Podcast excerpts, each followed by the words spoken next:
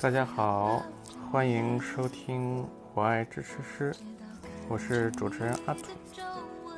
呃，选了一首林忆莲的老歌，至少还有你，因为这是这个节目的第一期，估计听的人呢不会很多，但是我非常感谢，因为至少还有你嘛。好，我这个节目呢，主要是想跟大家聊一些我我自己比较呃感兴趣的东西啊，就是会跟知识啊、吃喝玩乐啊、呃音乐、电影、体育相关的一些东西，呃，慢慢的跟大家聊点天儿，每天大概十五分钟。那我们形影不离，OK。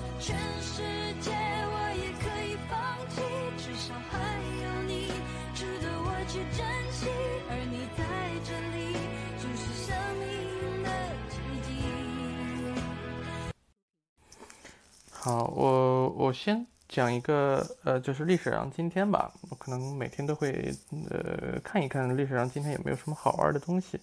然后跟大家讲一下。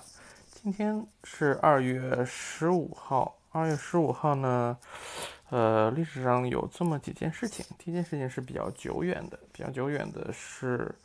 啊，有一个人叫宇文觉。宇文，宇文这个姓呢，他不是学语文的那个语文啊，是宇宙的宇，呃，宇文的文。宇文是一个复姓，这个人叫宇文觉。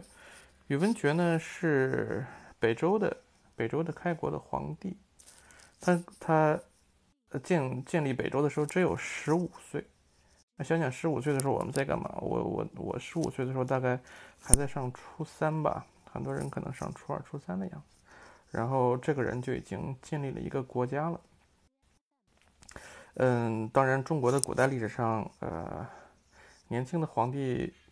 也并不少啊，像北齐的高恒，啊，宋朝的。一些皇帝，包括末代皇帝溥仪，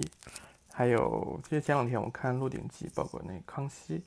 也是一个非常年轻的一个皇帝。现在这个就就比较奇怪，你看后来我们现在的这个文明啊，包括教育体体系，都会让让人呃，差不多到了二十二甚至二十五岁左右才会啊走进社会，在这之前呢，接受大量的。呃，在学校体系下的教育，呃，我不知道，就是可能大部分的这种教育还是希望给给大部分的人提供一个工作的机会吧。嗯，可能这种，呃，是来保护绝大多数人的，但是他一定不是来培养那种呃万分之一甚至百万分之一的人。所以目前看，这种其实教育在在今天是。受到全社会诟病，诟病最多的，因为教育在过去的几百年里面是变化变化最少的领域啊。你看我们其他的维度，不管是医疗，那其他的科技能够推动的都是非常多，但是在这方面确实做的还是非常少。OK，然后历史上今天还有一件事情就是。呃，一九零四年，一九零四年的话，在湖南的长沙成立了一个组织，这个组织叫华兴会，中华的华，嗯，兴旺的兴，华兴会。华兴会的会长是黄兴。黄兴成立这个华兴会的时候呢，他是刚好三十岁，啊，三十岁，他成立成立这个。华兴会呢，后来其实呃，包括孙中山，孙中山的同盟会啊，也和他有千丝万缕的联系。嗯，在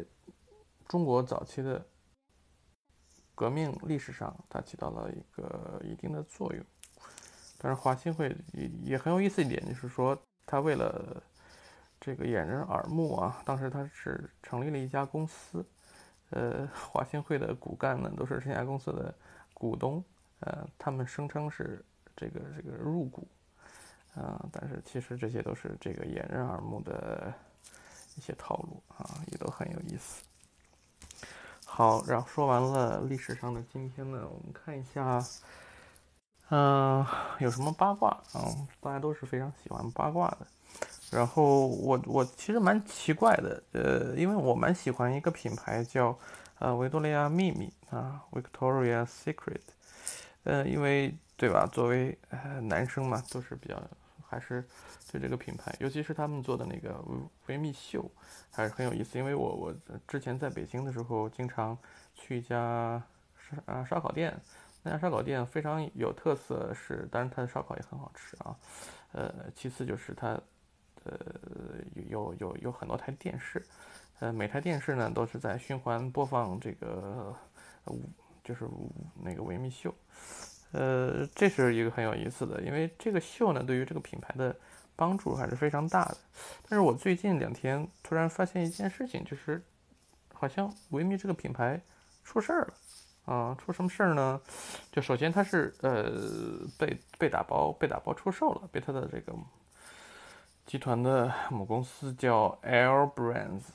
被 Air Brands 呃要卖掉。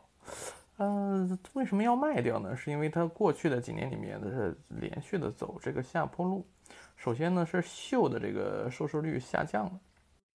然后业绩下滑。呃，还有一个很重要的问题就是，呃，他们的高管出现了这个性骚扰的事件。这个虽然有点始料未及啊，但是对于人性来讲，其实经不起这样的考验的。嗯，OK，这个人叫埃德拉泽克啊，埃德拉泽克。嗯，他呢就是被报道出来，嗯，对对对，很多的这些女模特呢进行了言语甚至身体上的这种骚扰。嗯，这个呃非常的始料未及。嗯，所以这个片，因为因为在在在最近的若干年里面，呃，女性的怎么讲话语权或者是嗯意见，呃，越来越呃形成了一种社会的主流。一个非常典型的例子就是迪士尼的那个《冰雪奇缘》啊，《冰雪奇缘》是非常非常卖座的一部电影啊，里面的两个主角呢都是女性啊。就是包括后来在线下的这种啊，环球影城啊，这些也都是非常非常啊，不是应该是迪士尼乐园吧，都是都是最受欢迎的一个主题，包括它的衍生品的售卖啊，都是呃非常的受欢迎啊。然后呢，呃，其实反过来说，像维密其实是呃从某种程度上来讲，是把女性。变成物化的一个一个另外一个极端的例子啊，所以目前很多的新的品牌其实并不去强调，呃，那怎么说呢？就是说凸显女性的观赏性，它更加去重视了女性在使用商品的舒适度上，呃，就是他们自身的体验，他们更强调，呃，就是说女性并不是啊用来被男性观赏的。呃，你比如说，呃，维密以前有一个有一个那个叫什么广告叫 The Perfect Body 啊，它是很多有几位呃维密，然后穿着非常性感的内衣，然后来来吸引呃他的消费者以及消费者的消费者。OK，嗯，那么啊，当然我这个词是需要加引号的啊，嗯，然后后来他的反对者呢，其实就请了很多的。呃，普通人，然后穿上呃，比如说纯棉质地的呀，这种看起来稍微没有那么 sexy 的呃内衣，但是很舒服，就是来反对维密的这个事件。嗯，对，然后提到提到女性的这种怎么讲呃地位的上升吧，我觉得也很有意思，因为呃我前段时间就是很多人都会提到一个一个呃年龄比较大的明星啊，萧亚轩啊，萧亚轩 Elva。Elva 呢？嗯，大概我上高中还是大学的时候啊，具体年代不记得了。那个时候就就就就开始听他的很多的歌，快歌、慢歌呀，还是蛮红的。那其实可能很多年都不太不太注意到这个人，但是最近呢，他又被他又被拽出来了。拽出来了是因为什么呢？是因为他是一个 恋爱小天才。嗯，这事儿蛮有意思的。就是他在他换了好多好多个男友，然后每个男友呢都是非常非常优质，不管是前前前前前男友，一直到前男友。然后他最近的这个人男友叫黄黄浩吧，啊，他们一起去参加一个节目，这哥们儿也挺逗的。然后说他得赶紧下去，要不然下去晚了的话，他可能萧亚轩可能就换男朋友了，这特别逗。然后萧亚轩呢自己也是非常的放松在这件事上，他很平淡的跟大家讲，他只是在恋爱这件事情上呢天赋异禀，他只是个。平平无奇的恋爱小天才，呃，就 还蛮有趣的，就是大家可以上网去看一下他的十条恋爱守则，可能对不同的人有不同的收获吧。OK，嗯，OK，那再说一下最近，呃，奥斯卡奖，奥斯卡奖前段时间刚刚颁布了嗯他们的最佳最佳影片，当然给了。最佳影片是《寄生虫》，他拿了四个奖：最佳电影、最佳导演、最佳外语呃影片，还有另外一个奖不记得了。当然，这四个奖都非常重要。嗯，但是大家对他的这个评价还是蛮蛮复杂的啊。嗯，我昨天晚上又又把《寄生虫》看了一遍，我觉得呃，就是单就是说这个片子本身呢，可能看起来呃。可能很多人对他的质疑在于说，他看看起来没有那么严肃啊，不像是那么拿奖的那个范儿，是吧？就是说，感觉好像是一个屌丝拿了拿了一个很很重要的奖，就是说他可能有点德不配位或者三号，就是那种感觉。但是细想起来呢，其实这部电影，嗯，他用了一种看似漫不经心的手法，然后把当今全世界面临的这种。呃，穷人和富人啊，贫富差距啊，这种矛盾啊，呃，放到一个家庭，呃，一个房子里面去，呃，这种手法啊，这种冲突，能够让人在两个小时左右感受到这些所有的张力，嗯，这种蒙太奇本身还是蛮蛮有意义的，嗯。当然，另外一个角度就是韩国电影，其实在过去的几十年里面，真的是非常非常的努力。我就是不得不给他们叫一个好啊，嗯。然后，其实从从《寄生虫》呢，我又想到了另外一个人，这个人呢就是李安啊。李安他在过去的几年里面，他最近的两部片子啊，一部片子是那个林恩的《中场战事》，然后包括最近的这个叫。呃，